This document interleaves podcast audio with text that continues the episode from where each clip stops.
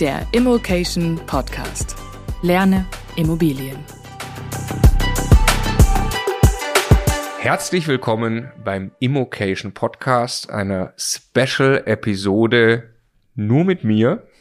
Nein, der Stefan steht hier, sitzt aber noch nicht am Mikrofon, der muss nämlich noch seine Bohnen essen, ähm, damit er nicht gleich Hunger kriegt während der Aufzeichnung. Ja, herzlich willkommen äh, zu dieser zu dieser Episode, zu dieser Folge. Es ist ein Gespräch eben zwischen Stefan und mir. Mein Name ist Marco, wir sind die Gründer von Immocation. Wir möchten, dass möglichst viele Menschen den Vermögensaufbau mit Immobilien lernen und erfolgreich umsetzen. Deshalb äh, teilen wir hier in diesen ein paar Special-Episoden die, die Learnings, wie man sagt, die wir die letzten Jahre so hatten, ähm, die wir hier einfach mal strukturiert, äh, naja, mehr oder weniger strukturiert zu, Produ zu, zu äh, äh, zum Besten geben wollen und äh, ja, nennen das Stefan und Markus Immobilienmanifest. Wenn jemand Lust hat, das alles mal aufzuschreiben. Du, du nennst das so. Nicht? Du nicht? Ich habe es bis jetzt noch nicht so genannt. Du, du weißt, es ist immer so. Ja. du wehrst dich lange gegen die Namen, bis es dann tatsächlich Immocation Festival heißt. Zum Beispiel hat sich Stefan dagegen lange, lange, lange gewehrt. Ja. Ähm, ja, wir wollen sprechen, wir haben das letzte Mal gesprochen über Akquise, wie kommt man an lohnenswerte Immobilien ran, auch so ein bisschen über Deal Closing und so. Ähm, wie gesagt, jederzeit äh, hau raus, wenn dir neue Akquisewege zufällig einfallen. Das soll sich gerne durch diesen Podcast hier durchziehen. Und äh, jetzt wollen wir sprechen über Risiken. Also äh, zuerst mal bezogen wieder auf Buy and Hold, also auf den Bestandsaufbau von Immobilien. Ähm, und dann wollen wir auch ein bisschen schauen, was vielleicht in anderen Modellen noch für Risiken drin sind. Aber es gehört natürlich zu einer vollständigen Betrachtung, ganz speziell beim Thema äh, Kapitalanlagen, Vermögensaufbau und so weiter. Ähm, welchen Risiken setze ich mich denn eigentlich aus? Und was kann passieren? Wie kann ich gegensteuern? Äh, was ist aber dann vielleicht auch der Worst Case? Und ich würde also gerne anfangen, wie gesagt, bei Hold. Wir haben uns dazu auch ewig nicht abgeglichen eigentlich, was, äh, also das ist bestimmt zwei, drei Jahre her, wo wir das letzte Mal strukturiert durchgegangen sind, welche Risiken wir alle sehen also wir beide sehen und äh, finde das jetzt sehr spannend. Ich würde trotzdem die gleiche Struktur vorschlagen, die wir eigentlich immer hatten und würde die mal äh, grundsätzlich erläutern kurz und dann können wir in die einzelnen Themen reingehen. Also Buy and Hold ist die Kalkulation ja so, dass auf der einen Seite die Mieteinnahmen stehen und auf der anderen Seite stehen daneben äh, die Kosten, die dagegen laufen. Das ist einmal aufgeteilt in Kosten für die Bewirtschaftung und eben die Bankrate. Und diese drei Blöcke, also Mieteinnahmen, denen gegenüber äh, Bewirtschaftungskosten und denen gegenüber äh, Bankrate steht, um diese drei Blöcke muss man sich ja eigentlich kümmern. Ja, also wenn die Mieteinnahmen weiter hochgehen, dann ist das eine freudige Sache. Aber logischerweise ist es dann ein Risiko, dass Mieteinnahmen sinken und man Leerstand hat. Äh, auf der Finanzierungsseite kann es so sein, dass diese Bankrate sich plötzlich negativ, also, äh, also dass die Bankrate größer wird und sich dadurch für mich die Rechnung dreht, weil ich plötzlich mehr an die Bank bezahlen muss, weil sie zum Beispiel Zinsen ändern. Oder ich sonst irgendwie ein Problem mit der Bank bekomme, also im weitesten Sinne, welche Risiken verbirgen sich im Finanzierungskomplex. Und dann das dritte sind so ein bisschen unerwartete Kosten in der Bewirtschaftung durch Sanierung, wenn jetzt irgendwelche Dinge passieren, die ich nicht vorhergesehen habe das ist mal unser Standardbild, in dem wir uns eigentlich bewegen und sagen, das sind die Risiken, ähm, die ich jetzt gerne einzeln einmal mit dir durchgehen würde. Lass uns anfangen mit Mietausfall. Wie viel Angst hast du vor Mietausfall? Angst habe ich überhaupt nicht vor Mietausfall. Also das ist ärgerlich, ist aber genauso klar, dass das passiert durch Mieter, die von Anfang an die vorhatten, richtig zu bezahlen, Mieter, die in eine Situation geraten, in der sie das nicht mehr können oder aus irgendeinem Grund böse werden und dann nicht mehr wollen oder durch Leerstand, während man einfach gerade kurz einen Nachmieter sucht und sich da ein blöder Monat ergibt, weil der Wunschmieter erst einen Monat später einziehen will oder strukturellen Leerstand irgendwann, weil äh, man an einem Standort gekauft hat, an dem das eben nicht normal ist, eine Vollvermietung zu haben. Also das gehört irgendwie dazu, aber Angst ist ja immer so was irgendwie was vor irgendwas, was ich nicht greifen kann. Das ist einfach nur etwas, das passiert. So sicher wie das Arme in der Kirche. Die Frage ist, in welchem Umfang. Da gibt es Erfahrungswerte. Das ist was, was ich in die Kalkulation aufnehmen muss. Und ich glaube, die allergrößte, also ist auch am Ende ist das nicht kriegsentscheidend, ob das dann drei Prozent, was in Deutschland weiter Durchschnittswert ist, drei Prozent aller Mieten fallen aus. Also kann man drei Prozent auf ein Konto legen von der Miete immer und dann müsste das theoretisch ausreichen, um dann ab und zu den Mietausfall zu bezahlen. Ob das drei oder fünf sind, das ist für mich gar nicht der entscheidende Punkt. Ich finde, die allergrößte Frage beim Mietausfall sind, sind zwei, zwei Dinge. Das eine, habe ich hier einen Mieter oder hole ich mir hier gerade einen Mieter, der so ein richtiger Griff ins Klo ist, also den ich am Ende nach monatelangem Gezeter und Anwaltskosten und so weiter mit einer Räumungsklage aus dieser Wohnung rausbewegen muss und der hat das Geld nicht und ich sehe davon nie irgendwas wieder. Das kann einfach richtig Kohle kosten. Das ist einfach extrem ärgerlich. Und das zweite, also das ist eine Frage für die Ankaufsprüfung und für die Mieterauswahl quasi.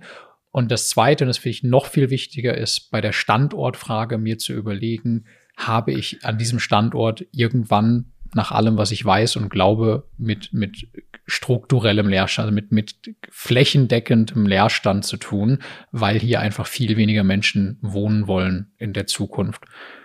Und meine Wohnung vielleicht nicht mehr zu denen gehört, die dann noch gemietet werden. Und genau, das, das ist das, worüber ich mir sehr viele Gedanken machen würde und glaube ich, man das tun sollte, aber Angst, nein. Ich greife das Thema Leerstand auf, das uns gerade heute hart getroffen hat, indem uns nämlich anderthalb Monatsmieten entgehen in Heidenheim. Ähm, also wir nehmen dieses, äh, diese Folge hier äh, A mit weitem Abstand auf, weil äh, wir zu Zeiten von Corona aufnehmen. Also wir beide sitzen weit auseinander. Ähm, und äh, ich, ja, ich würde sagen ungefähr zehn, ja, vielleicht ein bisschen mehr Tage vor, vor Ausstrahlung, aber trotzdem ist Anfang April.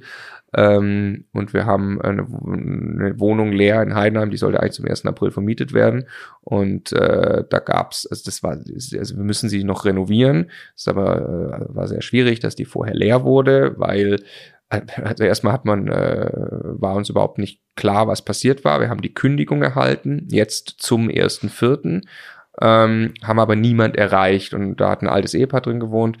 Der Mann ist verstorben und dann hat sich rausgestellt durch persönliches Hinfahren und Klingeln und so weiter, dass die, äh, dass die äh, Mieterin, eigentlich unsere Mieterin, schon lange dement im Altersheim ist. So, das heißt, äh, wir bekommen eine leerstehende Wohnung, haben sie jetzt quasi heute äh, übergeben bekommen irgendwie, also Anfang April. Ähm, und hätten sie eigentlich gerne zum ersten vierten Jahr schon wieder vermietet. Das ging aber nicht. Und zu Zeiten von äh, Corona jetzt ist das nicht leicht. Also äh, wie, wie sollten wir das jetzt organisieren, äh, dass es da eine, eine Renovierung, Sanierung und Besichtigung gibt? Ich glaube, es geht. Wir haben also Handwerkerangebote auch bekommen. Ich glaube, wir würden die Sanierung auch hinbekommen. Wie einfach das ist, eine richtige Mieterauswahl zu machen, weil man nicht besichtigen kann. Wahrscheinlich telefonieren könnte man viel, dann müsste man mit zwei, drei eine Einzelbesichtigung. Das würde man vielleicht im Notfall noch hinkriegen, aber wir haben uns auf alle Fälle für einen leichteren Weg entschieden, nämlich eine Empfehlung ähm, der bisherigen Mieter, also dort die, die, die Kinder äh, von, von der Frau, die im, im, im Heim ist, äh, die haben dann äh, kennen eine Frau, die hat einen guten Eindruck gemacht, die würde die Wohnung nämlich unrenoviert, so wie sie ist, nehmen mit zu einer Miete, zu der wir fein sind. Allerdings erst, wie sie heute rausgestellt hat, zum 15.05. Und dann haben wir beide dazu gerade Nachrichten ausgetauscht und du hast vollkommen so recht gesagt, ja, das ist ja ein Brett. Also das sind anderthalb Monatsmieten, die ausfallen. Äh, also Leerstand tut in dem Fall tatsächlich richtig weh und deshalb kann ich das nur doppelt unterstreichen, was du sagst. Ähm, die Standortfrage ist eine sehr entscheidende. Also hier hat jetzt Corona den Impact gemacht, so ein bisschen, oder dass wir jetzt einen eleganten Weg finden, trotzdem irgendwie das zu vermieten schnell. Aber das ist brutal, wer mal den Unterschied erlebt hat, eine Wohnung zu inserieren an einem überlaufenden Markt, eine attraktive Wohnung am überlaufenden Markt zu eine schlechte Wohnung an einem Markt, wo nicht so viel nachgefragt wird, das ist ein brutal großer Unterschied. Unglaublich. Und, und das schränkt meine Mieterauswahl ein und sorgt möglicherweise dafür, weil ich den Mieter kritischer auswähle, dass ich dann Leerstand habe. Und vielleicht kannst du nochmal gerade, so wie du es vorhin sehr gut getan hast, herleiten. Das geht dann auch relativ schnell, dass das richtig wehtut bei Leerstand. Ja, mein, mein, mein Punkt war, dass wir typischerweise ja drei Prozent in diese Kalkulation aufnehmen und drei Prozent heißt halt, eine Miete alle drei Jahre fällt aus. Jetzt ist hier überhaupt nichts Besonderes passiert. Wir haben eigentlich direkt eine vernünftige Nachmieterin gefunden. Wir haben hier auch niemanden monatelang aus einer, aus einer Wohnung rausbewegen müssen, der sich nicht in Ordnung verhält und so weiter und so fort. Trotzdem haben wir jetzt hier schon eineinhalb Monate. Sowas darf einmal alle fünf Jahre passieren. und dazwischendurch darf gar nichts passieren, was Mietausfall angeht, damit diese 3%-Annahme richtig ist. Ne? Also das ist schon krass. Also man muss da sehr, sehr genau hinterher sein. Wenn man da, wenn man da Fehler macht, dann ist man rucki zucki bei, da fehlen einem im Schnitt über dann ab und zu ist Neuvermietung, ab und zu fehlt mal was und hier und da und dann ist man irgendwann bei 10 oder 15 Prozent Mietausfall und dann hat man statt einem 7 Prozenter eigentlich irgendwann effektiv eigentlich einen 6 Prozenter. Genau, weil das, vielleicht können wir es nochmal auseinandernehmen. Bruttomietrendite, da ist ja jetzt erstmal egal, wie viele Rücklagen ich bilde. Das spielt dort ja keine Rolle, ähm, sondern wie bitte? Ja, aber ich kriege ja im Schnitt einfach weniger Miete. Also genau, wenn ich das so, ja, okay, genau, aber was, also äh, was, was du gerade gesagt hast, ist, wir nehmen drei Prozent in der Kalkulation an für Mietausfall, in der Kalkulation für Cashflow. Ne? Da sagen wir, wir bilden wirklich Rücklagen und nehmen drei Prozent der Miete. Man, genau, okay, man könnte für die Mietrendite so tun, als hat man einfach diese drei Prozent weniger Miete. Ne? Äh, so, und das ist aber dann tatsächlich auch wieder, das korreliert ja mit Standort, was du gerade sagtest. Wenn ich aber an einem Standort bin, wo ich halt 10% kaufe, kann ich mir natürlich auch Leerstand erlauben. Muss ich halt nur wissen. Genau, aber ich kann mir auch keinen dauerhaften Leerstand erlauben. Da kommt drauf an, also zum Beispiel äh, Markus Wahle äh, aus dem Coaching-Team in äh, Gera plant, also plant jetzt wieder eine Vollvermietung hinzukriegen geht aber, also glaube ich, ist komplett schmerzfrei damit, dass der 10, 20 Prozent Leerstand hat. Ja. Weil er einfach in einem Vermietungsprozess, das Heute. dauert da länger, damit Heute. er da gute Mieter findet. Also die Frage ist ja in 30 Jahren, was, also wenn wir über langfristige Investments, was ist in 30 Jahren? Ich kaufe, ich kaufe heute 8 oder 9 Prozent, habe heute auch schon ein bisschen mehr Leerstand, aber was, was ist in 30 Jahren? Ja, ja, ja, klar, gut, das haben wir ausführlich diskutiert irgendwie beim, beim Thema Standort, aber äh, klar, das zahlt da nochmal negativ ein dann, wenn das in 30 Jahren nochmal schlechter wird. Aber also mein Punkt ist nur, also der, das, der, man muss sich Gedanken darüber machen, also es ist ein, ein Risiko bei Buy and Hold, dass die Miete irgendwie nicht kommt. Wenn man jetzt über Leerstand redet, dann ist das ja definitiv, dass keine Miete kommt, das ist ja kein Zahlungsausfall, sondern, sondern Leerstand. Und das kann man erstmal deutlich, vollkommen richtig, damit abmildern, dass man an einem attraktiven Standort kauft. Und zwar dramatisch. Also ich kann einfach in München eine beliebige Immobilie auf den Markt werfen und morgen zieht ein Mieter ein und andersrum. Ja. Allerdings finde ich, die, die drei Prozent, die du gerade sagst, die wir standardmäßig in der Kalkulation haben, ist glaube ich auch richtig und irgendwie im Durchschnitt und so. Aber das würde ich halt, das, wenn ich das halt dann auf Gera beziehe, wo ich sage, ja gut, da habe ich halt 10, 20 Prozent Leerstand, dafür kaufe ich nur 10 Prozenter, würde ich halt sagen, da kann ich mir das halt auch erlauben. Da kalkuliere ich mit 10 bis 20 Prozent Mietausfall. Kein Gen Problem. Genau, wobei ich jetzt gerade ja nur auf Geld schaue und nur auf ein finanzielles Risiko, aber ich finde die Zeitdimension halt auch gravierend. Ja. Also ist einfach, da fährt mir einfach ständig die Scheiße rein auf gut Deutsch, um die ich mich kümmern muss. Ja. Ich habe ständig einfach nur Ärger und Kompromisse und das ist auch was, was man einfach nicht, also was auch tatsächlich, du hast auch die Frage in den Raum gestellt, was sehe ich heute anders? Ich sehe das nicht mehr als eine, als eine rein finanzielle Kalkulation. Ich finde, dass Zeit äh, mindestens eine genauso wichtige Währung ist, mit wegen all der Dinge, die ich tun könnte mit dieser Zeit und dem, was das für mein Leben bedeutet. Und es birgt halt auch ein riesengroßes Aufwands- und damit Zeitrisiko. Absolut, spürt man ja, spüren ja. wir auch. Also das ist tatsächlich jetzt, es war jetzt, äh, also Ludwigsburg-Heidenheim, so die Vermietungsgeschichten, da weiß man, dass man attraktiv ist. Also dass man einfach eine Wohnung hat, das äh, äh, an einem Standort, wo einfach viele Leute mieten wollen, das spürt man, das macht das tatsächlich sehr, sehr, sehr viel weniger aufwendig. Auf der anderen Seite kann ich genau das ja zu meinem Modell machen und kann sagen, ich gehe in diesen Aufwand rein ich organisiere das vielleicht, also Markus zum Beispiel macht das auch nicht selbst, hat jemand vor Ort, der die Vermietung dann macht und er telefoniert nochmal abschließend, ob der Mieter in Ordnung, zumindest habe ich so ungefähr verstanden, ja. ähm, äh, dass er das macht, dann ist das halt ein aufgesetztes Modell, wo man weiß, da kommt tatsächlich auch noch Aufwand, den muss man natürlich auch noch bezahlen. Genau. In der Kalkulation, aber kann man ausrechnen. Genau, aber es gehört für mich, es gehört für mich tatsächlich rein diese Zeitdimension. Und wenn ich es dann erledigt habe, also wieder, ist es ja für eine Wohnung oder zwei Wohnungen egal, aber wenn ich, wenn ich die Idee habe, was Größeres aufzubauen, wenn ich 20 Wohnungen irgendwann habe, dann passiert das einfach im Schnitt mehrmals im Jahr, dass es solche Mieterwechsel gibt. Will ich das? Will ich mich alle zwei Monate damit beschäftigen, dass irgendwo jemand ein und jemand auszieht und ich dann Ärger habe bei der Mieterauswahl, weil so geil ist die Auswahl nicht und die erwarten auch alle, dass immer alles frisch gemacht wird. Also es hat einen riesen Impact so auf, auf der Zeitdimension. Ja, ja. Ja, würde ich halt, wenn ich, also, äh, was ist, wenn ich sage, ich habe jetzt nur fünf kleine Wohnungen oder nur zwei kleine Wohnungen, dann kann ich mit der Zeitdimension was kompensieren, aber ja äh, ja. was ich, habe gerade mal noch, noch Zahlen rausgesucht, äh, kurz bevor wir hier gestartet sind. Mich hat mich mal interessiert, die allererste Wohnung. Ähm, weil da gibt's ja durchaus einfach Mietausfall, der entstanden ist. Die allererste Wohnung, die ich noch allein gekauft hatte, da in Ludwigsburg, ähm, problematischer Mieter, hatte ich schon mal ein bisschen was erzählt, bekommt die Miete vom Amt. Ähm, Im Moment ist es so, es sind zwei Mietausfälle aufgelaufen. Einmal 180 Euro, die der Mieter selbst uns seit Jahren schuldet. Da gab es nämlich mal einen Monat, da wurde das weniger überwiesen. Da hatte er eine, eine Krankmeldung nicht richtig zum Amt gebracht und der Satz wurde reduziert, irgendwie so 180 Euro aufgelaufen äh, Mietausfall, die sehen wir bis heute nicht. Ne? Ein nackter Mann kann nicht in die Tasche greifen. Zweiter Mietausfall, der aufgelaufen ist. Das Amt hat den, mittlerweile haben wir da über eine ähm, Modernisierungserhöhung, also haben wir eine neue Heizung angebaut, haben den Mietvertrag auch angepasst, ähm, eine Mieterhöhung bekommen sind also in einem super rentablen Zustand mit der, mit der, mit der Immobilie grundsätzlich. Die überweisen jetzt auch tatsächlich vom Amt äh, genau den angepassten Satz nach der Staffelmiete. Aber die haben diese Anpassung äh, einmal verpasst und haben zu wenig Geld überwiesen. Und ich war da zwar hinterher, habe dann auch mit dem Amt gesprochen, mittlerweile auch zigmal, ähm, aber die sind nicht in der Lage und waren nicht in der Lage, den Rückstand irgendwie zusätzlich zu überweisen. Ich habe immer schon gesagt, da läuft echt was auf und äh, irgendwann ist das auch ein Kündigungsgrund und so weiter. Ähm, äh, wie gesagt, aktuell passt jetzt die Überweisung, aber es ist ein weiterer Rückstand von 657 Euro entstanden. Stand heute haben wir den noch nicht. Und jetzt hat da irgendwie Bearbeiter gewechselt und hat dem Mieter empfohlen, er soll mal zum Mieterschutzbund gehen, ob das alles so rechtens war mit der Modernisierungserhöhung. We weißt du noch gar nicht? Nee, das wusste ich noch gar nicht. Ja. Jetzt? Das ist ja ewig her. Nee, nee, jetzt. Also das, was ich dir gerade erzählt habe, ist zwei Wochen her, dass ich weiß, dass das dem Mieter empfohlen wurde jetzt. Okay. Obwohl ich noch vor ein paar Wochen, mittlerweile hat das Brigitte gemacht, vor ein paar Wochen habe ich noch selbst mit dem Amt gesprochen mit einer sehr, sehr netten Frau, die mir versichert hat, dass es nur leid tut, dass das da noch nicht angekommen wird sofort überwiesen.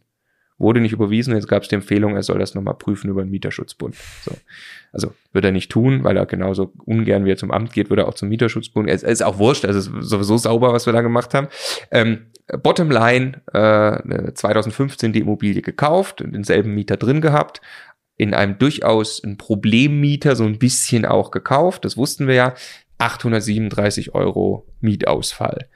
Bisherige Miete, wenn es durchgehend 400 Euro äh, ge gewesen wären, hätten wir 21.600 Euro Miete seitdem eingesammelt. Es ist dann aber zwischendrin gab es eine Erhöhung, deswegen haben wir de facto in Wirklichkeit 22.800 Euro Gesamtmiete schon bekommen. Also 4% Mietausfall. Äh, 800 von 22.000. Äh, 800 von zwei. Genau, genau. Rücklagen für Mietausfall bisher, die wir gebildet haben, die also drei Prozent entsprechen, sind 648 Euro. Ja. Genau. Das heißt, wir sind drüber. Drüber. In Ludwigsburg. Richtig. Richtig. Wo man eigentlich sagen würde, No-Brainer, da gibt's keinen. Genau. Genau. Und jetzt aber, also weil wir wussten, wir kaufen da ein bisschen einen Problemmieter ein und jetzt aber wieder, äh, das geht dann ganz schnell dass das alles wieder komplett in die andere Richtung geht. Äh, mit Sicherheit noch zwei Anrufe weiter jetzt mit dem Amt, also ich werde das ausdiskutieren. Kommt dieses Geld? Weil es in aller Regel, klar, wir haben ja keinen Scheiß gemacht, ne? nee, also das steht uns zu. Wir kriegen wir das haben eine schöne Heizung eingebaut. Wir haben eine schöne Heizung eingebaut und haben äh, im Rahmen dessen erhöht und der Mieter war einverstanden, einen neuen Mietvertrag unterschrieben und so weiter und so fort. Ähm, wir kriegen das und dann bleiben die 180 Euro Mietausfall von rückgelegten 648, dann sind wir wieder komplett im Soll. Zeigt aber, Mietausfall, Driver Seat, unser, eines unserer Lieblingshashtags, Hashtag Driver Seat, da muss man dann ran. Entweder man selbst oder man hat die Strukturen dafür. Haben wir, haben wir eine Kaution? Wir haben eine Kaution. Hm. Ja, ja genau, also genau, reales Risiko jetzt gestern haben wir ja ein Gespräch mit jemandem geführt, äh, der Nina, die mhm. Gewerbeanteil Größenordnung 50 Prozent in ihren Objekten hat, wo jetzt in der Corona Zeit einfach die Gewerbemieter durch die Bank befeuert von idiotischen Aktionen wie der von Adidas entscheiden, äh, sie stellen jetzt einfach mal die Mietzahlung ein. Also mein Dialog ist immer in Ordnung, gemeinsam Lösungen suchen, aber einfach viele Gewerbemieter jetzt einfach Mieten nicht überweisen oder einfach nur mitteilen, sie tun das jetzt nicht. Äh, und das ist natürlich krass. Also da geht's jetzt dann, weil da auf einmal bei Gewerbe gibt es auf einmal einen Zusammenhang zwischen verschiedensten Einheiten. Ne? Wohnen ist immer so, jedes Mietverhältnis ist völlig für sich genommen, die beeinflussen sich in der Regel nicht groß. Aber jetzt so ein Ereignis äh, auf der Gewerbeseite ist krass. Also da fehlt richtig Miete dann auf einmal vorübergehend. Ja. Genau, also das ist äh während Rate an die Bank, das ist ja der Punkt. Alle Kosten ja ganz normal weiterlaufen. Es ändert ja nichts erstmal an der eigenen Verpflichtung. Also jetzt Corona wieder gibt es möglicherweise dann noch Sonderlocken, aber normalerweise eben nicht. Alle Kosten laufen ja weiter. Ne? Genau, und das äh, wird, glaube ich, äh, das werden wir jetzt noch, noch zigmal erwähnen, wenn wir hier gerade über Risiken sprechen. Ähm, man braucht halt immer einen Puffer. Und diese Zeit, wenn es, wenn, und wenn es nur ein Liquiditätsthema ist, also was das ja jetzt gerade in beiden Beispielen ist, also Corona kann nochmal zu speziellen Liquiditätsthemen eher, also wenn es dann viele Gewerbemieter und so trifft, ist das, ist das Problem nur größer. Das andere ist genau da in Ludwigsburg. Ich bin sicher, dass das löst sich irgendwie äh, wieder auf. Äh? Ah, das kann aber auch mal sehr viel mehr in die Hose gehen. Äh, also lass uns da einmal abbiegen. Wenn es richtig in die Hose geht, mit Räumungsklage, mit allem drum und dran. Also Mieter zahlt nicht, ist nebenbei vielleicht auch noch Messi, aber es spielt gar keine Rolle. Ähm, Mieter zahlt nicht, geht nicht raus, meldet sich nicht, Vogelstrauß-Taktik, Kopf in Sand, macht die Wohnung so weit kaputt, wie er das irgendwie äh, noch hinkriegt. Das geht bis zur Räumungsklage, es muss ihn jemand aus der Wohnung tragen. Äh, ultra, ultra, ultra, super Worst Case, 10.000 Euro. Haben wir noch nicht gehabt. Aber haben wir schon beobachtet. Haben wir schon beobachtet. So Profi-Investoren, Bestände von 100 Einheiten, 200 Einheiten, die erzählen dann typischerweise, das hatten sie jetzt einmal. Hm? So ist man. Ja, genau, aber das kann einfach, es kann sein, man hat eine Wohnung, besitzt die drei Monate und das passiert. Kann sein, man hat 20 und besitzt die zehn Jahre, das passiert nie. Aber egal was, ich meine, die Grundregel über allem ist, dir darf nie das Geld ausgehen. Wenn du Immobilien kaufst, dann musst du eine Rücklage haben, irgendwo an der Seite. Wie unsere Empfehlung war immer, und da stehe ich immer noch zu, wenn man eine Wohnung für 100.000 Euro kauft, die voll finanziert, dann sollte man nach dem Kauf, nach den Kaufnebenkosten 10.000 Euro noch immer überhaben als Puffer. Die legt man auf ein Konto. Die werden nicht für Urlaub verwendet, nicht für ein neues Auto, nicht für die Reparatur der Waschmaschine, für gar nichts. Die liegen einfach nur da, für den Fall der Fälle, damit einem niemals das Geld ausgeht, damit man niemals in das Problem kommt, die Rate an die Bank oder irgendetwas anderes nicht bezahlen zu können. Wie würdest du das dann weiter, also genau, selbstverständlich, äh, absolut äh, d'accord, dass die Empfehlung ich genauso weiter auch geben würde. Da geht es um den Kauf der allerersten äh, Wohnung, wo ich eben nach dem Kauf der allerersten Wohnung nicht null Euro auf dem Konto haben sollte. Jetzt willst du wissen, was bei zehn Einheiten ist. Jetzt will ich wissen, was bei zehn Einheiten ist oder wie man, wie man weiter vorgeht. Ich meine, die Frage stellt sich uns auch irgendwann. Jetzt haben wir ein paar Immobilien, die auch schon Rücklagen aufgebaut haben man darf sich jetzt in der Rücklage, die man aufnimmt, oh, jetzt wird's geil, jetzt wird's künstlerisch. künstlerisch? Die, ich, ich bin gespannt. Also, also die, die, die Rücklage darf sich jetzt asymptotisch dem statistischen Mittel annähern. Weil das ist ja genau, ja, der, ist genau der Punkt, richtig, oder? Ja. Also je größer der eigene Bestand wird, desto mehr treffen einen diese Ereignisse mit genau der statistischen Wahrscheinlichkeit, die großflächig eigentlich bekannt ist. Wenn deutschlandweit im Schnitt drei Prozent der Mieten ausfallen und ich ein riesengroßes deutschlandweit gestreutes Immobilienportfolio habe, bin ich sehr, sehr gut beraten für das Thema Mietausfall, ziemlich genau drei Prozent zur Seite zu legen und das wird funktionieren. Da wird's mit Standardabweichung, das kann man mal alles ausrechnen, ne? wird es Abweichungen nach oben und unten geben. Jetzt äh, etwas praktischer muss man jetzt für zehn Einheiten, die jeweils 100.000 Euro gekostet haben, 100.000 Euro Rücklage haben? Nein. Reichen 10.000? Nein. Was ist richtig? Das hängt jetzt von der persönlichen Risikoaversion ab, glaube ich, und davon, wie viele Fallnetze man noch hat. Also ich fände das jetzt bei zehn Einheiten richtig schon wahrscheinlich 30.000 Euro wirklich auf der Seite liegen, also wirklich da liegen zu haben als Reserve. Aber zu wissen, ich komme im Zweifelsfall, wenn es richtig hart auf hart kommt, das ist dann sehr ärgerlich und das kostet mich vielleicht auch hohe Zinsen und so, aber ich weiß, wie ich an weitere 20.000 problemlos kurzfristig noch drankomme. So, also irgendwie diese Größenordnung wahrscheinlich wäre jetzt mein Gefühl. Warum? Weil es ist auch da muss man gucken, ein bisschen Korrelationen zwischen den Dingern, die man da macht. Also wenn das jetzt, wenn ich jetzt fünf Gewerbeeinheiten habe, die alle in derselben Fußgängerzone nebeneinander liegen, dann, dann gibt es da wahrscheinlich schon ein bisschen ein Klumpenrisiko. Aber ansonsten treffen einen in der Regel ja solche Sachen nicht alle gleichzeitig mit voller Wucht. Also genau. Und man kann, man kann reagieren äh, in aller Regel. Ja, sprechen wir auch gleich noch drüber bei äh, unerwarteten Kosten, die da kommen können. Ja. Ich werfe schon mal nur einen Raum, was ja auch, ich jetzt von ein paar Profis auch höre, wie sie es machen. Sie sagen dann über einen Bestand, den sie auch schon ein bisschen, ein bisschen haben, äh, sagen sie eine Jahreskaltmiete haben, also für alles dann haben sie als Rücklage. Ne? Eine Jahreskaltmiete mhm. in Summe. Mhm. Was ja ist ja okay, eine Jahreskaltmiete ist bei, bei 100.000 Euro. Wenn ich sechs, wenn ich sechs Prozent da kaufe, dann ist eine Jahreskaltmiete sechs Prozent des Kaufpreises. Und jetzt gerade mit 10.000 Euro wären 10 Prozent des Kaufpreises genau. und 6 Prozent. Ich habe gerade gesagt, drei drei Prozent plus Reserve auf fünf. Ja, Kommt ist, gut hin, ja. Ja, ja. ja. ja genau. Okay. Ähm, hast du noch einen Gedanken zum Thema Mietausfallrisiko? Lässt sich sehr, sehr weit vermeiden, wenn ich mir einen Mieter selber aussuchen kann. Also wenn ich die Vermietung mache und auf die richtigen Dinge achte. Also Selbstauskunft ausfüllen lassen, wirklich mit dem Vorvermieter sprechen, Bescheinigungen alle geben lassen, nicht. Schufa-Auskunft ziehen ja. oder geben lassen, all diese Dinge. Also wer da durchkommt durch einen solchen intensiven Check, also da muss man schon richtig, richtig Pech haben, dass da dann einer ist, der hinterher einfach seine Miete nicht bezahlt. Dass jemand in Zahlungsverzug kommt, weil sich Umstände im Leben ändern, das kann halt passieren. Das ist, das kannst du nicht ausschließen. Kannst das, du nicht, kannst du nicht, ja. aber. Dann lass uns jetzt, weil es passt. Und unter den Standardsprung, es gibt so viel weniger Mietnomaden und, und solche Menschen, als man das gemeinhin glaubt. Also diese Stammtischparole, Immobilien vermietete, sollte man nicht kaufen, weil du hast dann solche Leute da drin wohnen. Also ja, die gibt's, aber da gibt's viel, viel, viel, viel, viel weniger, als man das meint. Was war das? 20.000 in ganz Deutschland? In ganz Deutschland oder so. Und ja. was, wie viele zig Millionen Deutsche mieten? Also ja. Und also man holt sich die Probleme eher dann rein, wenn man bewusst beim Einkauf Probleme einkauft. Ja. Das ist eher der Weg, wo ich das Gefühl habe, woher wir auch dann mal äh, Mietersituationen haben, die anstrengend sind, weil wir halt in Immobilien und Häuser reingegangen sind, wo wir sagen, da kann man einen guten Deal machen, weil das kriegen wir dann schon hin. So, ne? aber dann ist das halt bewusst.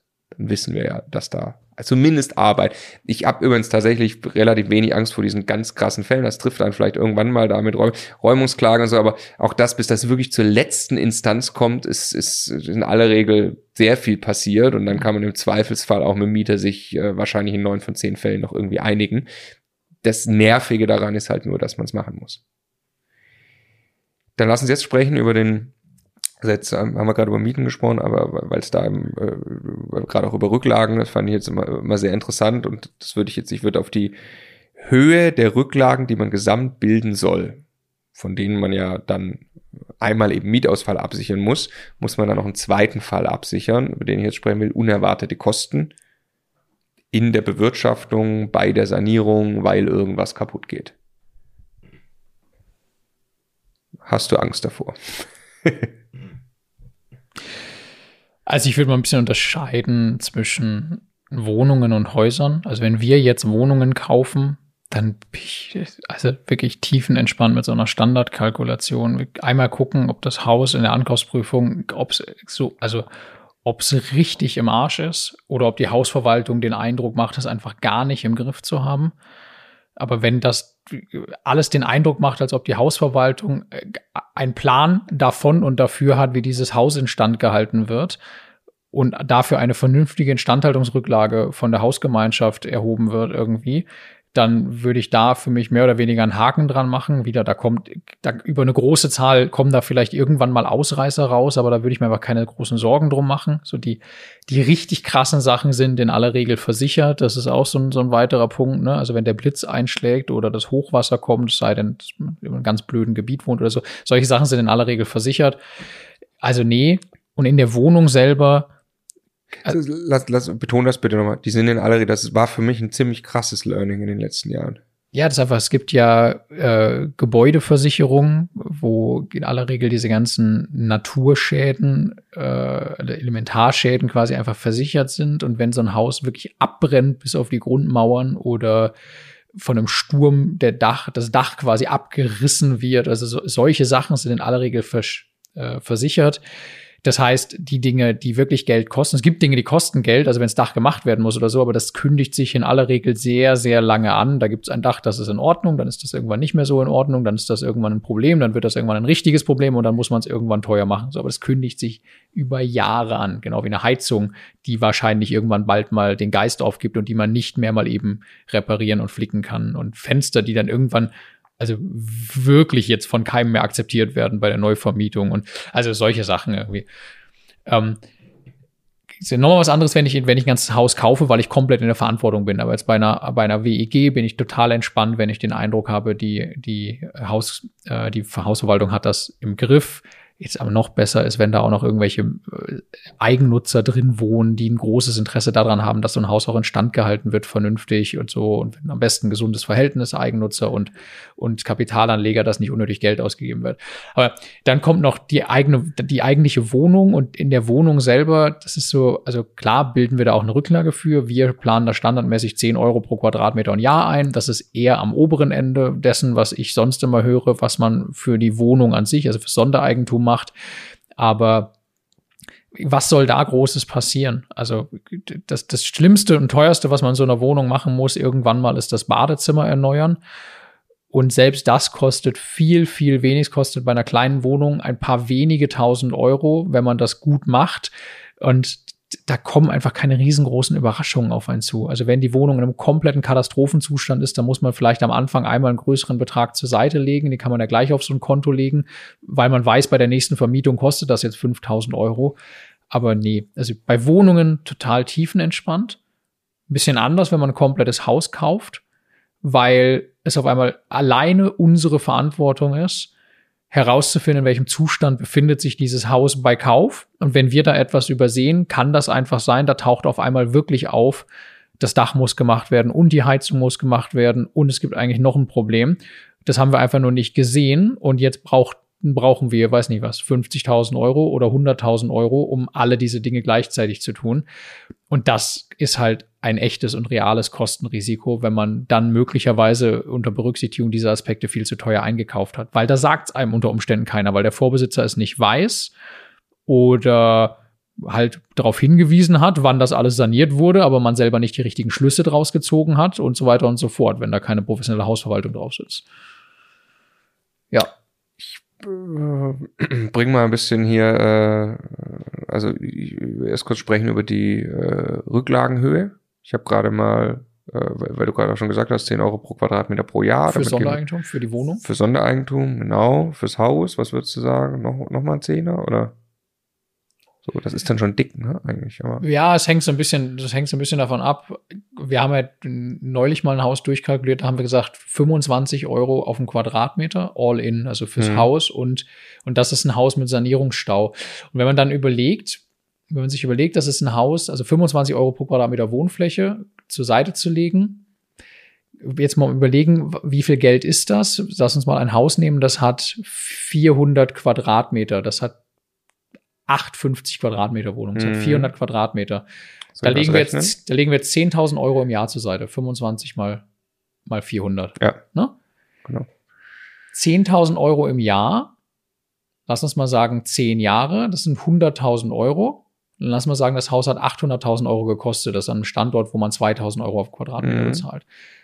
100.000 Euro klingt erstmal viel. Aber wenn man jetzt ernsthaft in absehbarer Zeit die großen Gewerke alle mal einmal anfassen muss, also wenn man das Dach machen muss und die Fassade und sagen wir mal, die Hälfte aller Wohnungen bei der Neuvermietung oder quasi jede Wohnung bei der Neuvermietung eigentlich einmal machen muss, dann ist das sehr, sehr schnell weg. Und es gibt ja mehr solche Gewerke. Ne? Es gibt noch Keller, es kann auch irgendwie ein Feuchtigkeitsthema geben, es gibt Fenster, es gibt Eingangsbereich und Türen, es gibt Heizung, es gibt Elektrik, es gibt äh, Sanitärleitungen und solche Sachen. Das ist am Ende nicht so viel Geld, wenn wirklich diese Dinge getan werden müssen. Da muss man äh, einfach sich ein ehrliches Bild machen, was da auf einen zukommt. Und ich finde es dann richtig, das auch in der Kalkulation zu berücksichtigen und dieses Geld, so wie wir das tun. Es gibt bei uns auch ein Rücklagenkonto für jedes Haus, äh, dieses Geld wirklich zur Seite zu überweisen und zuzugucken, wie da ein großer Batzen Geld dann irgendwann entsteht, weil irgendwann, irgendwann braucht man den. Und dann ist es ganz, ganz blöd, wenn man den immer so mitverlebt hat. Genau, und das auch wirklich planen. Also sich das bildlich vorstellen, 100.000 Euro habe ich die nächsten zehn Jahre zur Verfügung und das ist ja dann ziemlich entscheidend, an welchem Punkt ich das Haus kaufe, wenn alle Gewerke gerade gleichzeitig am Arsch sind. Ne? Deswegen muss sich das ja im Preis widerspiegeln. Mhm. Im Vergleich zu alle sind, sind gerade ganz neu. Ähm, ich habe gerade nebenbei nur nochmal aufgerufen, Wikipedia, äh, Petersche Formel. Ja, klar. Äh, das ist ja irgendwie der, der, der theoretische Standard oder so, der, der immer rangezogen wird. Ne? In 80 Jahren kostet ein Haus das eineinhalbfache Fache. seiner Herstellungskosten an Instandhaltung. Genau, das ist, wenn man 1500 Euro Herstellungskosten sagt, pro Quadratmeter mal 1,5 durch 80 kommt raus pro Quadratmeter 28,13 Euro im Jahr. Ist übrigens, jetzt mir, wir, haben ein Kalkulationstool im Occasion.de im Download-Bereich. Da haben wir diese Petersche Formel eingebaut. Da gibt es eine empfohlene Instandhaltungsrücklage, wo das Tool eigenständig anhand von einer ganzen Menge Kriterien wie Kaufpreisniveau, Gebäudeanteile und so weiter selber ausrechnet, was nach der Peterschen Formel annäherungsweise die richtige Rücklage Wie wäre. Wie zieht das die Herstellungskosten? Ja, das kommt so ein bisschen vom, vom, vom Kaufpreisniveau. Also was ist das für ein Standort? Äh, okay. Viel, ne, Weil das ist jetzt zum Beispiel in München wäre das ja gefährlich. Also. Ja, ja, ja, genau. Aber es gibt dann quasi, es gibt eine Kurve dahinter, dass das dann ab einem gewissen Kaufpreisniveau äh, steigt das dann nicht, weil also das steckt eine relativ krasse Logik hinter und das macht immer eine Menge Sinn, was da, was da ja. pauschal als Zahl steht. Und das ist in aller Regel viel mehr, als die meisten Leute mir sagen, dass sie das, dass sie das wirklich so zurücklegen. Aber das sind auch jetzt fairerweise oft Menschen, die haben zwar einen Immobilienbestand aufgebaut, aber die haben noch keinen kompletten Zyklus durch. Also dass diese Häuser ja, ja. mal einmal wirklich durch alles durch müssen. Ja. Genau. Und das, also das, das ist zumindest äh, mein Anspruch äh, an uns beide. Deiner ist es auch, das weiß ich, dass wir äh, jetzt äh, auch in dem Immobilienbestand wirklich gut behandeln. Also ich möchte, dass meine Tochter Immobilien bekommt, die top in Schuss sind. In wann auch immer. 40, 50 Jahren. Ich möchte in 30 Jahren tiefenentspannt sein, egal was bei unseren Immobilien zu tun ist, weil ich weiß, wir haben da die Rücklagen für gebildet. Also unser großes Ziel bei den Immobilien ist ja, das soll passives Einkommen sein, aber wir wollen nicht das Gefühl haben, dass das alles auf wackeligen und hölzernen Beinen steht, sondern soll was Grundsolides sein. Und da gehört genau das dazu, dass wir Rücklagen bilden in der Höhe, wie es nötig ist. Das, es gehört auch bei uns zum Beispiel zur Due Diligence, zum Ankaufsprozess. Und wir entwickeln das ja gerade jetzt ganz krass für uns selber, wie, wie wir das standardisieren wollen. Aber ich freue mich, dass es dazu gehört. Ja, weil wir jetzt sehr schnell sehr viele Immobilien kaufen wollen und werden. Da gibt es einen Teil, nach dem Kauf einmal natürlich Unterlagenpaket und so, also alles perfekt zu machen, was Vollständigkeit angeht, aber dann auch die Übung zu machen, einen Sanierungs- und Instandhaltungsplan wirklich über die nächsten 20 Jahre sich zu überlegen und aufzuschreiben. Und wenn da steht, in 15 Jahren ist das nächste Mal die Heizung fällig und wahrscheinlich kostet das inklusive Inflation dann so und so viel, und damit quasi einen Liquiditätsplan zu machen. Ich glaube, wenn man das tut und von da rückwärts geht, dann kommen mehr Leute dabei raus, dass das verdammt viel Sinn macht, dieses Geld wirklich zur Seite zu legen. Es fehlt sonst irgendwann. Absolut. Kann, es kann ja, ich kann anders vorgehen, das ist mir dann egal und irgendwann verkaufe ich das wieder und so, aber das wäre eben genau nicht der Ansatz für die Ewigkeit, der ja so viel Spaß macht, wenn man es richtig aufgleist. Irgendwann hat man ja auch die Strukturen, dass das nicht mehr für einen selbst die Arbeit bedeutet, wenn man das mal aufgegleist hat. Ne? Ja. Ähm, okay, ich möchte mal erzählen, wieder von, von Ludwigsburg. Ist einfach äh, äh, interessant, da ist schon viel passiert. Äh, vier Parteienhaus. Ähm, beim Kauf der ersten Wohnung 2015 ähm, hatte das keine Kellerdeckendämmung, die wurde dann gemacht. Dach von 1960, äh, Zustand okay. Ähm, alte gemischte Heizungsanlagen, also es gab irgendwo eine Gasheizung ganz unten, es gab eine Ölheizung und ansonsten gab es Nachtspeicheröfen, also in vier Wohnungen drei verschiedene Heizungstypen. Äh, ganz krass. Ähm, Fassade nicht gedämmt, Fenster äh, relativ neu. Und äh, das ist jetzt eben in, in fünf Jahren, was ist da passiert? Also beim Kauf, habe ich erzählt, ich war noch richtig nervös mit dem Dach und so. Ähm, äh, das Dach ist immer noch so, äh, äh wie es äh, wie es damals war. Die Kellerdecke hat man, wie gesagt, gedämmt, mit äh, Hilfe der anderen auch. Äh, wir sind da ja auch in eine WEG reingegangen, die extrem wenig Rücklagen gebildet hat. Also wo man wirklich auch Angst hat, die, die, die Kriegskasse fürs Haus war auch so ein bisschen leer. Ähm, jetzt haben wir uns dann ja entschieden, da eine neue Heizung einzubauen und haben diese Immobilie eigentlich signifikant modernisiert, haben also mittlerweile zwei Wohnungen von vier dort, haben eine Gaszentralheizung eingebaut, die für uns ein gigantischer Deal war. Wir haben sie nämlich über die, jetzt hoffentlich kriege ich die Zahlen zusammen, wir haben sie über die KfW finanziert. Was hat die uns gekostet? 25? 24, also 24.600. Du weißt das? Ja. Ich bin zutiefst beeindruckt. Ja. Das ist Teil, Teil meiner Rolle. okay. 24.600, aber äh, trotzdem ist, äh, vergisst du auch Sachen genauso schnell wie ich eigentlich. Also, die Zahl äh, lief letzte Woche irgendwann an mir vorbei bei irgendwas. Also Glückstreffer, ich ja. wusste es. 24.600 24 Euro für äh, zwei Wohnungen, eine Gaszentralheizung quasi, also sagen wir mal 15 und 10, weil die eine irgendwie ein bisschen weniger gekostet hat, weil die kleiner war, da mit Heizkörpern auszustatten. Und äh, das haben wir aber komplett über die KfW finanziert, haben keinerlei Eigenkapital gebaut. Hätten wir es von der Steuer sofort absetzen können, hätten wir auch noch Eigenkapital generiert. Ging leider nicht, weil wir die 15%-Regel gerissen haben. Das war mal an separater Stelle nochmal, was das alles äh, im Detail ist, aber es ist also in einem Satz in den ersten drei Jahren nicht mehr als 15% vom Gebäudeanteil vom Kaufpreis sanieren. Ansonsten hat man einen Steuernachteil. Wir haben mehr als wir so. Aber wir hätten sogar noch Eigenkapital generiert. Das ist meine Botschaft. Ähm, hätten wir diese, äh, äh, hätten wir das äh, quasi mit der Steuer auch noch hinbekommen. Außerdem, jetzt haben wir natürlich eine Rate an die KfW. Weißt du die? Nee, weil die so einen krummen Tilgungssatz hat, weil das, glaube ich, ein Volltilger über zehn Jahre ist. Also wir zahlen 0,75 Prozent Zinsen und haben einen Tilgungszuschuss von 12,5 Prozent. Wir müssen also überhaupt nur 87 Prozent des Darlehens zurückbezahlen. Den Rest schenkt einem die KfW oder der Bund als Förderung mhm. für energieeffizientes Sanieren. Deshalb ging das, weil das energieeffizientes Sanieren war. Wie viel ist die, die, die Annuität quasi ungefähr? Das meine ich, weiß, also es muss ja, wir haben ungefähr 23.000 Euro zurückzuzahlen oder, oder 22.000 oder sowas und das auf zehn Jahre, also zahlen wir zweieinhalbtausend im Jahr ungefähr, also 200 Euro Tilgung pro Monat, würde ich jetzt mal sagen, plus ein bisschen Zinsen. Okay, und davon entfällt ungefähr ein Drittel auf, auf die Wohnung, also auf eine Wohnung, wo ich das jetzt gerade im Kopf hatte also was ich ganz grob im Kopf habe, wir sind mit der Modernisierungsmieterhöhung, die man dafür bekommt, die für den Mieter vollkommen fein war, die das Amt mittlerweile akzeptiert hat, ist, ja, betrifft genau die gleiche Wohnung, um die es gerade ging, äh, die ist 30 Prozent über der KfW-Rate, die auf diese Wohnung entfällt. Das weiß ich noch nicht, ich weiß die, die, die absolute Zahl nicht mehr. Also da war eine Mieterhöhung von an die 100 Euro war drin, weil klar, also ist auch, glaube ich, fair, ähm, Nachtspeicherofen, uralt, getauscht mit, äh, mit moderner Heizung. Ne? Genau. So, okay. jetzt kommt meine Frage zu dieser ganzen Geschichte. Petersche Formel, hin und her, 10 Euro, 20 Euro pro Quadratmeter, was auch immer man da machen will.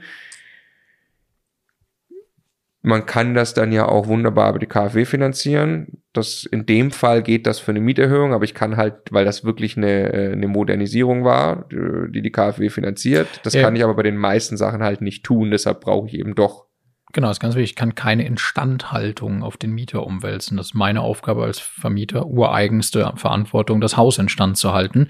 Und das geht nur jetzt hier, weil das quasi eine wesentliche Veränderung des, des Standards ist. Also ich bin mir nicht mehr sicher, ob das jetzt rechtlich 100% korrekt ist, aber wenn ich äh, halt aus einer, einem Nachtspeicher, also weil es eine echte Modernisierung ist ne? ähm, und keine ähm, ich glaube, der, der Punkt ist, es muss eine Steigerung des echten Wohnwertes oder Nutzwertes irgendwie sein, äh, oder es muss eine echte Energieeinsparung oder irgendwie sowas sein. Gibt es tausend Definitionen. Aber das gilt halt nicht, wenn ich das Dach einfach mal wieder gemacht habe, weil das Dach nicht mehr in Ordnung ist. Das gilt auch nicht, wenn ich äh, die Heizung einfach nur erneuere, weil sie runter ist. Und der Mieter hat aber immer schon eine Gaszentralheizung in seinem Mietvertrag drin gehabt. Und es gilt auch nicht, ich die Fassade neu mache und solche Sachen. Und ich kann also eine Modernisierungserhöhung, kann man vielleicht mal erklären. Äh, ich kann nach äh, neuester Änderung noch, das waren mal 11 Prozent, jetzt sind es 8 Prozent. Der Modernisierungskosten auf die jährliche Kaltmiete des Mieters umlegen. Genau. Was im Übrigen äh, hier rauskommt, wären monatlich 70 Euro, die wir hätten umlegen können. Und also ich weiß, wir haben es ausgerechnet, wir haben mit Sicherheit nicht mehr umgelegt. Das heißt, die KfW-Rate muss da drunter liegen. Muss für die eine Wohnung. Für die ja, eine ja, Wohnung, ja, ja, das genau. kann sein. Muss, also, genau. ich habe, genau. Ähm, Okay, das heißt, also in aller Regel kann ich ja, also bei Instandhaltung kann ich es halt nicht auf die Miete umlegen. Es gibt irgendwie Modernisierungsthemen. Und ich kriege auch nicht einfach immer überall Geld von der KfW. Also A kriege ich Geld von der KfW von der nur, Bank vielleicht schon. wenn ich es über, über eine Hausbank finanziere. Also ich beschäftige schon mal erstmal irgendwie eine andere Bank damit, um an die KfW dran zu kommen. Äh, das machen die mal solo, ohne dass man gerade irgendwas anderes kauft oder finanziert, so mittelgerne, weil es viel Arbeit für wenig Geld ist.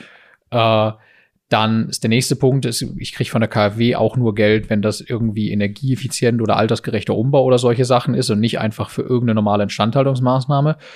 Und also auch wenn ich jetzt bei der, bei der Bank ankomme, also ist jetzt nicht, dass die mich mit Kusshand nehmen, wenn ich sage, ich hätte jetzt einfach mal gerne 20.000 Euro, weil ich muss das Dach reparieren. So, ne? Also wenn das jetzt die Bank ist, die diese Immobilie finanziert hat, die da auch im Grundbuch schon im ersten Rang steht und ich plausibel machen kann, dass ich jetzt wirklich den Wert der Immobilie steigere, also ich investiere da jetzt Geld, 20.000 Euro und dann ist der Wert der Immobilie und damit die Kreditsicherheit 40.000 Euro mehr wert, sowas kann funktionieren.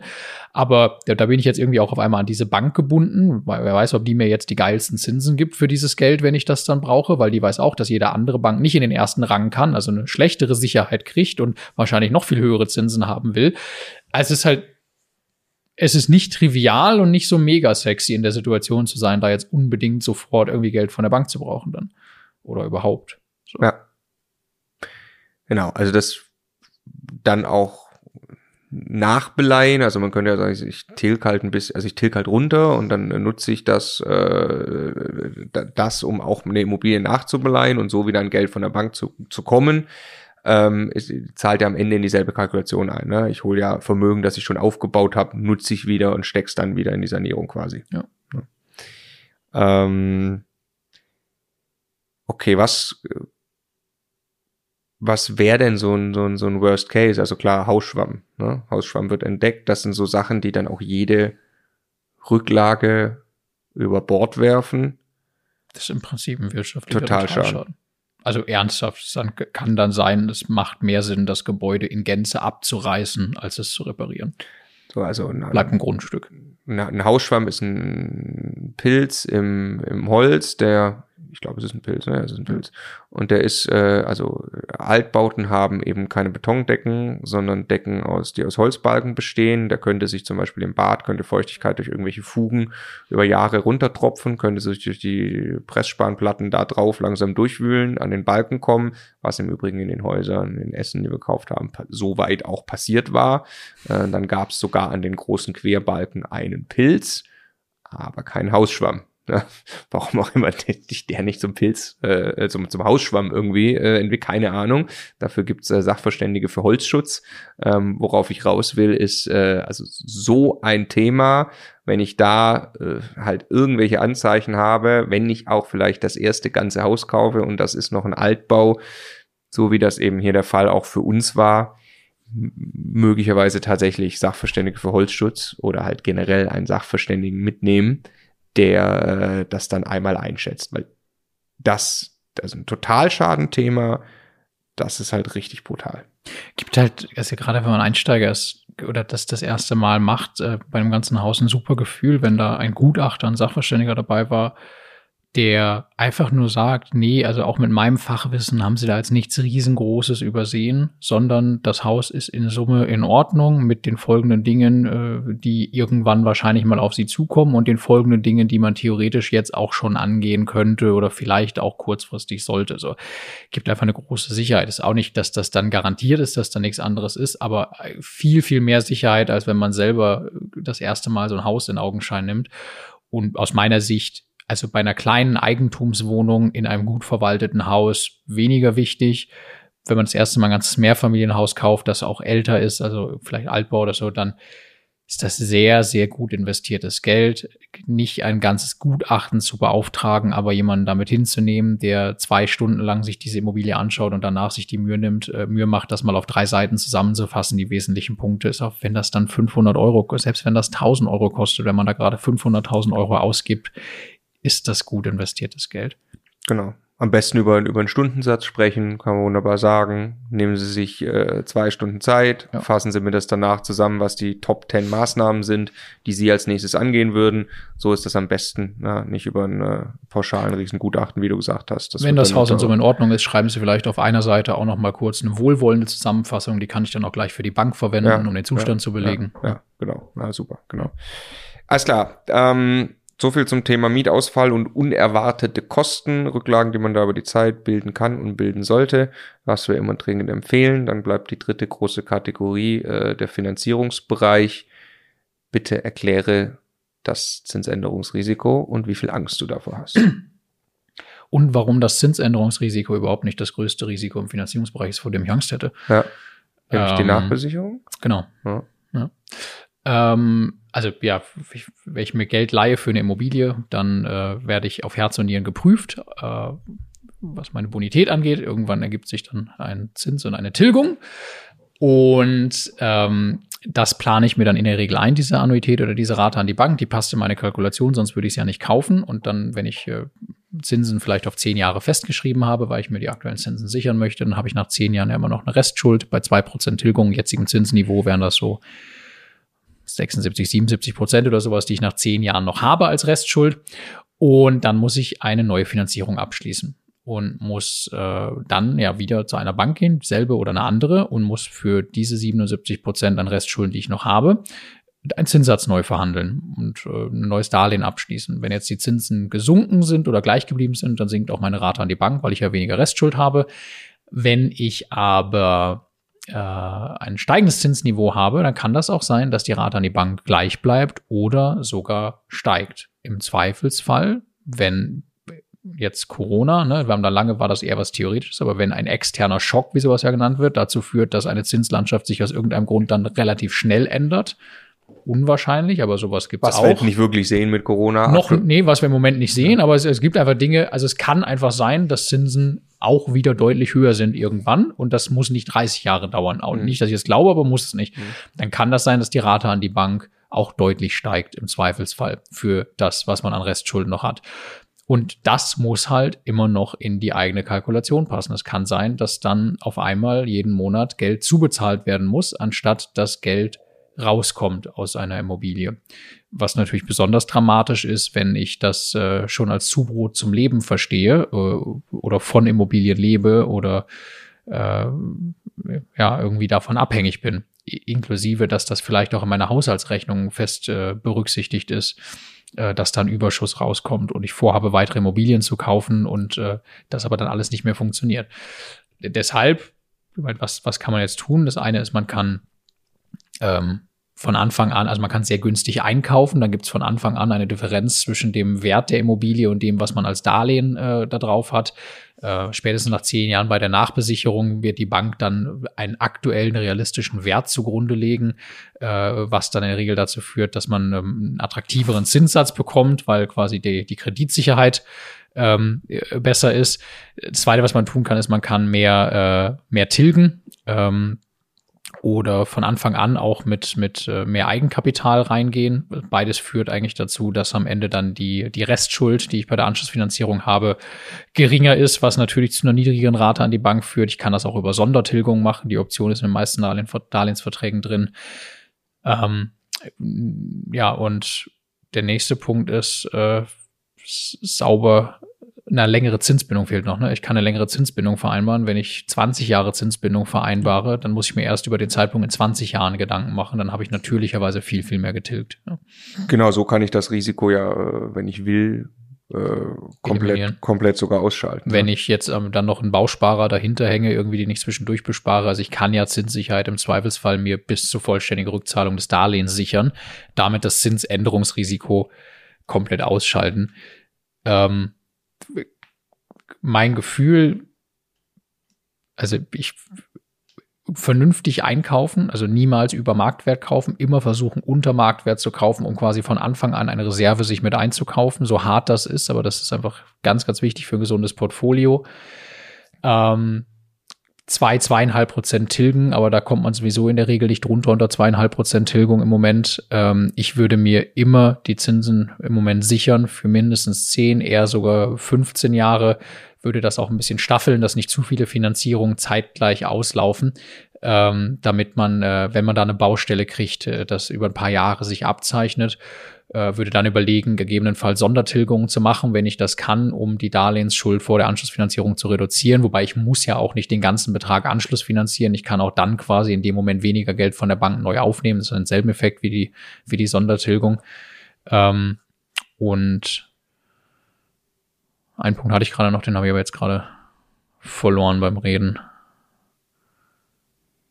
Ja. Nö, also höchstens hast du nur im Kopf. Ich wüsste nicht, was du noch gesagt hast. Nee. Also, wenn, was, was ich gerade noch ergänzen wollte, ich habe das Gefühl, bei den ganzen, bei den Profis, mit denen wir zu tun haben, die wir, das spielt nicht wirklich eine Riesenrolle. Die sind alles, haben wir schon erwähnt, mit variablen Finanzierungen oft dabei und haben eigentlich auf ihr ja, gesamtes Portfolio klar. Ich meine, über die letzten Jahre ist da einfach nichts passiert. Das heißt, die haben auch schon was runtergetilgt. Also in den letzten Jahren sind die Zinsen permanent gefallen. Ähm, da scheint eigentlich keiner Riesenschmerzen zu haben oder Sorgen, dass ihnen irgendwie die Zinsen um die Ohren krachen. Und wir beide eigentlich auch nicht. Nee. Nee, wovor ich. Du grübelst noch, hast du deinen Punkt noch gefunden? Nee. Nee, nee, das, also es ist so, ich glaube, dass die, gerade die Profis, die wir da sehen, äh, aber auch nicht, also nicht so im Glücksrittermodus irgendwie vom Markt weg kaufen, sondern in der Regel sehr, sehr gute Einkäufer sind und einfach genau das richtig machen. Die kaufen sich eine Sicherheitsreserve äh, von Anfang an schon ein, so ein bisschen, ne? ähm, und haben hohe und gute Renditen, wo einfach dann Luft in der Cashflow-Betrachtung und so weiter ist. Das ist, glaube ich, ein Punkt.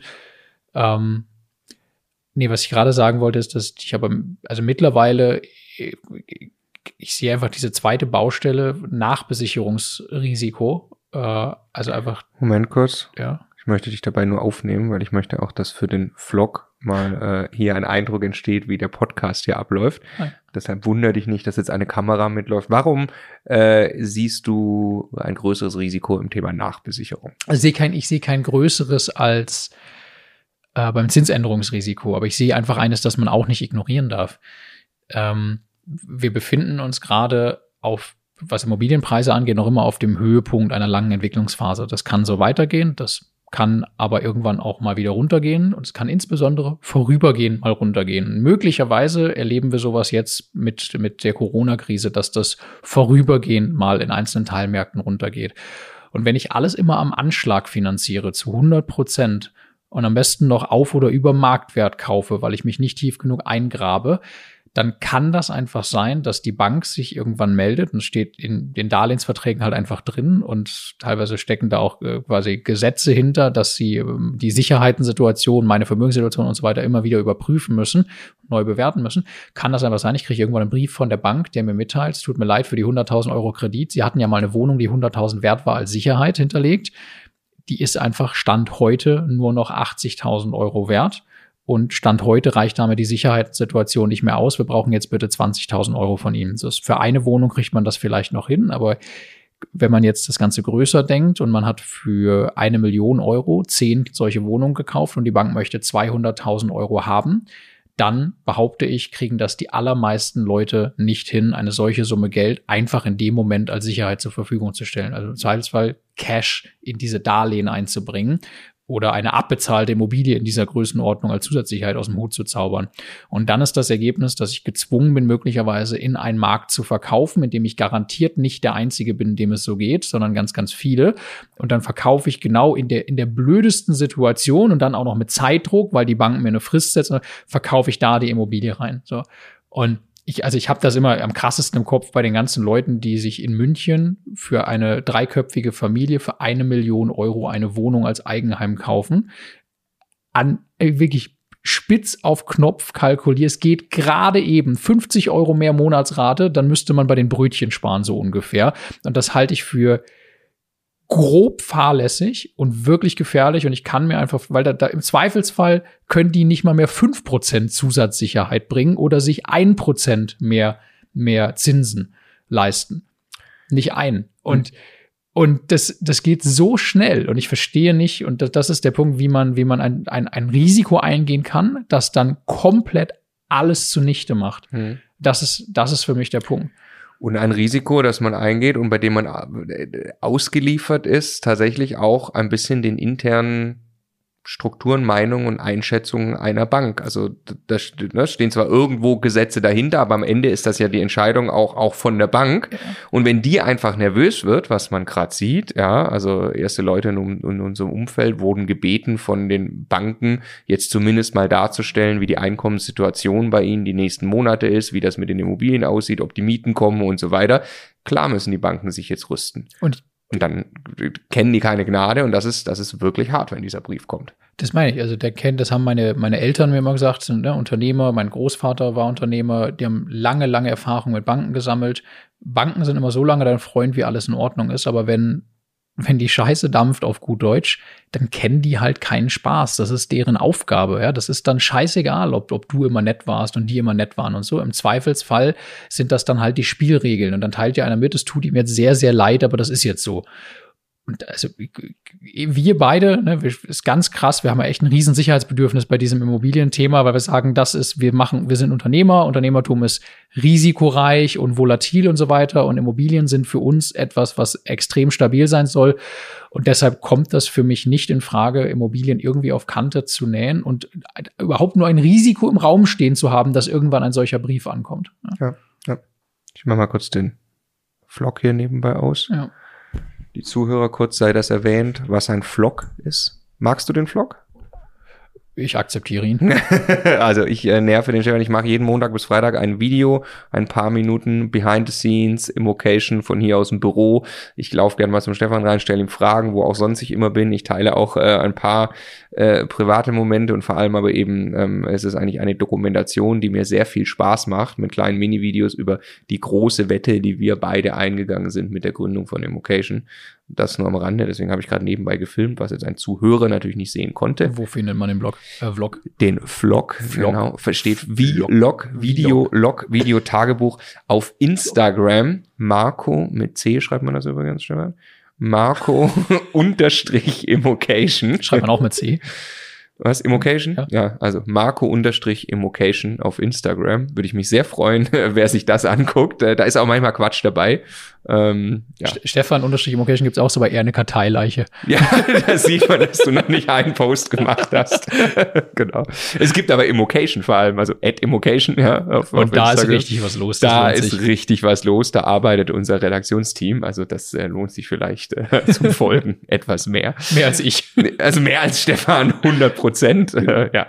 Okay, aber Okay, das waren die drei Bereiche. Ich, ich teile das absolut, also dieses Nachbesicherungsthema. Ich bin also vollkommen fein damit, wenn Leute 110, 115 Prozent finanzieren, wenn sie das Geld haben und einfach sagen, ich möchte das jetzt da drin nicht binden. Ungünstig genug einkaufen. Ungünstig genug einkaufen und ich habe einen Plan und eine gesamte Strategie, was ich, was ich für, für extrem gefährlich halte, jetzt auch nicht nur in München die eine Million, sondern was ich auch für extrem gefährlich halte, ja, ich habe 1900 Euro Nettogehalt und ich habe gerade 10.000 Euro gespart äh, oder, oder 5000 und ich krieg's jetzt irgendwie hin, irgendeine Bank zu irgendwas zu überreden, dass die mir jetzt noch 115 Prozent finanziert. Das ist halt einfach Harakiri. Vor allem kann man das sowieso nicht skalieren. Also man muss dann anders Werte heben und zu Geld kommen, gerne als Immobilienunternehmer, zum Beispiel mit Immobilienhandel, Entwicklung oder sonst irgendwas, auch von kleinen Wohnungen, aber nicht glauben, man kriegt quasi einfach das Geld geschenkt jeder bleibt in der Verantwortung, für dieses Risiko selber Sorge zu tragen. Nur weil die Bank einem Geld gibt und im Zweifelsfall auch eine 120 Prozent Finanzierung macht, heißt das weder, dass die Immobilie dieses Geld wert ist, noch dass dieselbe Bank das in Zukunft noch genauso sieht. Ja, also das ist völlig Latten, ob man das Geld von der Bank bekommt, ist nicht relevant für diese Risikoeinschätzung, ja. sondern nur eine ehrliche Einschätzung, was ist die Immobilie wirklich wert und was bezahle ich da gerade für und welches Darlehen steht dem in Zukunft gegenüber und wie viel Puffer habe ich da drin. Ja, genau. Also für Buy and Hold eine Kalkulation, Mieteinnahmen sichern, dafür sorgen, dass die Finanzierung mit den vereinbarten Konditionen stabil ist, da nichts passiert, gleichzeitig unerwartete Kosten ähm, äh, sich schützen, auch über saubere Rücklagen. Damit ist eigentlich der, der, der Buy-and-Hold-Komplex für mich in meiner Vorstellung, kann ich mir nichts vorstellen, was nicht sich irgendwie einsortieren lässt, zumindest ja, in die drei Kategorien, was da passieren kann. Ähm, ich möchte äh, trotzdem noch zwei äh, Aspekte noch aufgreifen. Ähm, einmal politische Risiken. Das ist am Ende geht's da auch um, um, um Miethöhe jetzt in dem Fall. Also wenn man in der Regel Miethöhe. Ja. Berliner Mietendeckel jetzt mal denkt, also gibt natürlich andere, gibt ja auch so das, Steuern. Ja, oder dass, dass, äh, dass die Politik einfach äh, pauschal sagt, es müssen jetzt äh, die und die Sanierungsmaßnahmen gemacht werden. Mhm. Ja, und da gibt's ja durchaus auch Auflagen, also ist ja nicht. Aber ähm, das zahlt für mich halt da ein. Und also die Politik an sich ist natürlich ein Risiko. Ich persönlich habe äh, wenn ich mal die Frage jetzt beantworte, habe ich Angst vor der Politik? Äh, nein, ich habe keine Angst, weil ich glaube ähm, an äh, das System, was wir, was wir haben, was funktioniert mit sozialer Marktwirtschaft und am Ende auf Angebot und Nachfrage basiert und natürlich nicht auf Enteignung im, im, im krassesten Extrem basiert, dass nämlich einfach irgendjemand hergeht und sagt, ja gut, du hast eine Immobilie gekauft, jetzt schreibe ich dir aber vor, wie viel Miete du dafür nehmen kannst. Das, das kann nicht dauerhaft die Antwort sein. Man muss Angebot und Nachfrage lösen, wenn man gerne, Beispiel Berlin, in Berlin mehr Mietwohnungen zur Verfügung haben möchte, dann muss man für mehr Angebot sorgen. Und nur so kann man es lösen und nicht anders, sonst kollabiert das irgendwann. Das hat man, glaube ich, oft genug gesehen, dass ein System nicht funktioniert, wo einfach von außen jemand eingreift angreift ähm, äh, und, und, und das System kaputt macht. Also wenn elf Leute eine Wohnung suchen und es gibt nur zehn, dann ändert der Mietpreis für diese zehn Wohnungen nichts daran, dass die elfte fehlt. Genau. Ist, deshalb kann das langfristig nicht funktionieren. Genau. Das merken, irgendwann merken sie das überall, glaube ich, und alle, aber das ist jetzt ein blödes und teures Experiment, was man da macht. Ja, es ist, es ist, es ist ja auch logisch. Es ist ja, es ist, ja auch wirklich schlimm, was in den Großstädten dann passiert. Also wenn mit, mit, ja, mit dieser Wohnungsknappe, so. nee, du löst es nicht so, aber es ist, es ist total logisch, dass das ein Thema für die Politik wird, ein Thema für den Wahlkampf ja, ja. und dass natürlich eine linke Regierung Regierung äh, in, in dem Fall äh, ist perfekt. Also es ist einfach, alle, die sie potenziell wählen wollen, haben das Gefühl, es wird jetzt Miete reduziert. Das ist, ist ja brutal und für Mieter ist das das gemachte Feindbild, ähm, äh, der böse Miethai, der sowieso betrieben. Aus meiner Sicht gerne das Feindbild, also der ausländische Investor, der äh, äh, für Millionen irgendwelche schicken Wohnungen kauft, um sie dann leer stehen zu lassen, Hauptsache damit er äh, sein Geld geparkt hat in deutschen Immobilien. Ja, vielleicht kann man dagegen vorgehen, weil das ist wirklich äh, dramatisch, wenn dann Wohnraum da leer steht steht. Äh, aber der private Kleinstvermieter, der sich jetzt im letzten Jahr seine Altersvorsorge in Berlin gekauft hat äh, und jetzt richtig in die Röhre guckt, das, das ist schon wirklich brutal. Ich persönlich habe davor keine Angst. Wir hätten nämlich auch tatsächlich in den letzten Jahren in Berlin nicht eine solche Wohnung gekauft, weil sich das einfach so nicht rechnet. Alleine eine, eine solide Kalkulation für einen Bestandsaufbau bringt einen dazu, dass man in Märkten investiert, die nicht vollkommen eskaliert sind. Und deshalb glaube ich auch, dass es dort keine politischen Eingriffe größerer Natur gibt. Auch da wieder sind wir gefeit vor irgendwie eine Mieterhöhung geht nicht durch oder es gibt irgendwelche neuen Regeln, unsere Pläne gehen nicht auf. Selbstverständlich kann uns das passieren. Und genau deshalb ist es so wichtig, dass man das System in Summe einfach nicht auf Kante näht, was Rücklagen äh, und, und die, äh, die Finanzierung anbelangt. Sondervermietungsmodelle sehe ich politische Risiken. Ne? Also wer irgendwelche ja, Kurzzeit sonst was Aktionen macht, um damit die Miete zu steigern, das muss halt immer ein Goodie obendrauf sein und das darf nicht das Basismodell sein, weil sowas genauso schnell abgeschafft wird, wie sich die Chancen eröffnet haben im Zweifelsfall. Ne? Wenn irgendwas zu gut klingt, um wahr zu sein, was die rechtliche oder steuerliche Dimension angeht, dann ist das meistens auch zu gut zu wahr zu sein. Nicht immer, bei Steuern nicht immer, da gibt's verdammt krasse Tricks, aber, aber bei diesen anderen Sachen. Ja. Ja. Äh, ja, wir werden über einen separaten über Steuer reden. Oh, ich freue mich schon. Ja, ich weiß nun nicht, ob ich auch teilnehme oder ob du alleine hier bist. Nein, es macht mir große Freude, mit dir über Steuern zu reden, weil du hast ja dann alles dabei, was wir wissen müssen. Äh, und auch ich habe wahrscheinlich gerade in dem Bereich, weil ich mich eigentlich natürlicherweise damit nicht intensiv beschäftige, in den letzten Jahren sehr viel darüber gelernt. Ja. Ähm, was ich nur, nur noch erwähnen möchte, und das wäre, glaube ich, äh, von unserer Seite aus, da jetzt nicht seriös reinzugehen, weil wir das einfach wirklich nie selbst gemacht haben. Jetzt gibt's, wir haben Fix and Flip auch noch nicht gemacht. Zwar in Ansätzen, aber dann nicht wirklich verkauft. Wir haben aber vor allem noch keine Projektentwicklung, größere Baumaßnahmen oder irgendwas gemacht. Also andere Immobilienmodelle haben natürlich auch andere Risiken. Wir haben jetzt gerade Bestandsaufbau Buy and Hold besprochen. Ähm, aber in der Tat sieht man auch in der jetzigen Zeit ja gerade, äh, Fix and Flip, da bin ich natürlich ganz anders, äh, möglicherweise auch äh, viel, viel kurzfristiger dran, wenn da äh, irgendwas passiert. Also ne, es kann jetzt aber sein, dass es in, dass es ein paar Monate lang jetzt äh, eine, eine, eine Schockstarre gibt und ich meine gerade gefixte Immobilie eben nicht mehr flippen kann.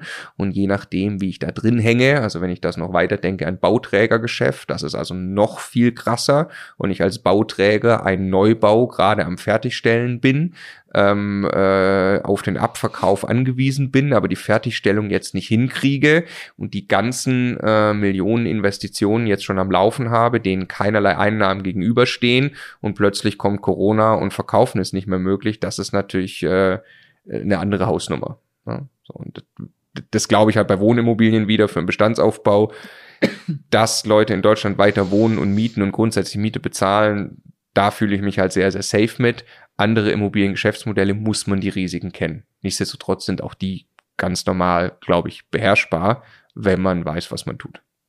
Ja. Einig. Möchtest du noch ein Risiko ergänzen? Fällt dir noch irgendwas ein? Nee, das ist, äh, nee, das ist, lässt sich am Ende alles irgendwie in diesen drei Kategorien einordnen, glaube ich. In Anbetracht äh, der Zeit, dass wir heute ja leider, das ist ja leider nicht ich glaube, das, das größte Risiko ist aus Angst vor Risiken sich nicht es nicht zu Weg, tun. Es nicht zu tun. Das, also wirklich. Das ist das größte Risiko. Also das hört sich so plump an, glaube ich, für den einen oder anderen Zuhörer, wenn wir sitzen und sagen, das größte Risiko ist das nicht zu tun. Aber wenn wir uns nicht auf die Reise begeben hätten, irgendwann Anfang 2016, wo sich das genährt hat, dass wir das zusammen tun, mit allem, was, wie ich mir, ohne es zu wissen, rückwirkend in den Arsch beißen würde, wenn wir das nicht getan hätten, ernsthaft mal dieses Thema Einzug in unser Leben erhalten zu lassen, um Selbstvermögensaufbau und dann eben mit Immobilien zu kümmern, krass. Das, Richtig genau, krass. das Risiko ist irgendwann zu merken, das hätte man machen können und das wäre möglich gewesen. Und das ist, ist so hart, glaube ich, weil es einfach wirklich geht und wirklich funktioniert und man es einfach machen muss. Sehenden Auges. Nicht und wenn, wenn man jetzt diesen Podcast gerade hier gehört hat und man ist jetzt 30 oder 40 und dann ist man 60 und denkt zurück, man war so nah dran, das beinahe zu starten. Ich sag euch, ihr beißt euch sowas von den Arsch. Ja. ja. Auch riskant, ist glaube ich sehr riskant, diesen Podcast nicht zu bewerten. Ähm, das möchte ich noch anfügen. Was genau passiert? ich weiß nicht, was genau passiert, aber ich, also ich halte es für sehr riskant, es nicht zu tun. Also ich würde jetzt als Zuhörer sofort gucken, dass ich irgendwo fünf Sterne hinterlasse. Das wäre echt cool. Ja, ja, wir haben es letztes Mal schon. Es ist immer schade, wirklich schade, wie wenige Leute das dann, das dann wirklich tun. Ich weiß das bei mir selber. Ähm, ich weiß umso mehr, das zu schätzen, wenn es dann jemand tut. Und ein riesengroßes Dankeschön an jeden, der sich jetzt die zehn Sekunden Zeit nimmt, einmal in das iTunes-Fenster zu wechseln oder in Spotify einen Daumen hoch zu geben oder sowas. Einmal über alle Folgen, die ihr hört, reicht, aber ist für uns sehr, sehr viel wert. Also vielen Dank dafür. Dem ist nichts hinzuzufügen. Wir wünschen, dass möglichst wenig Risiken eintreten und freuen uns auf die nächste Episode.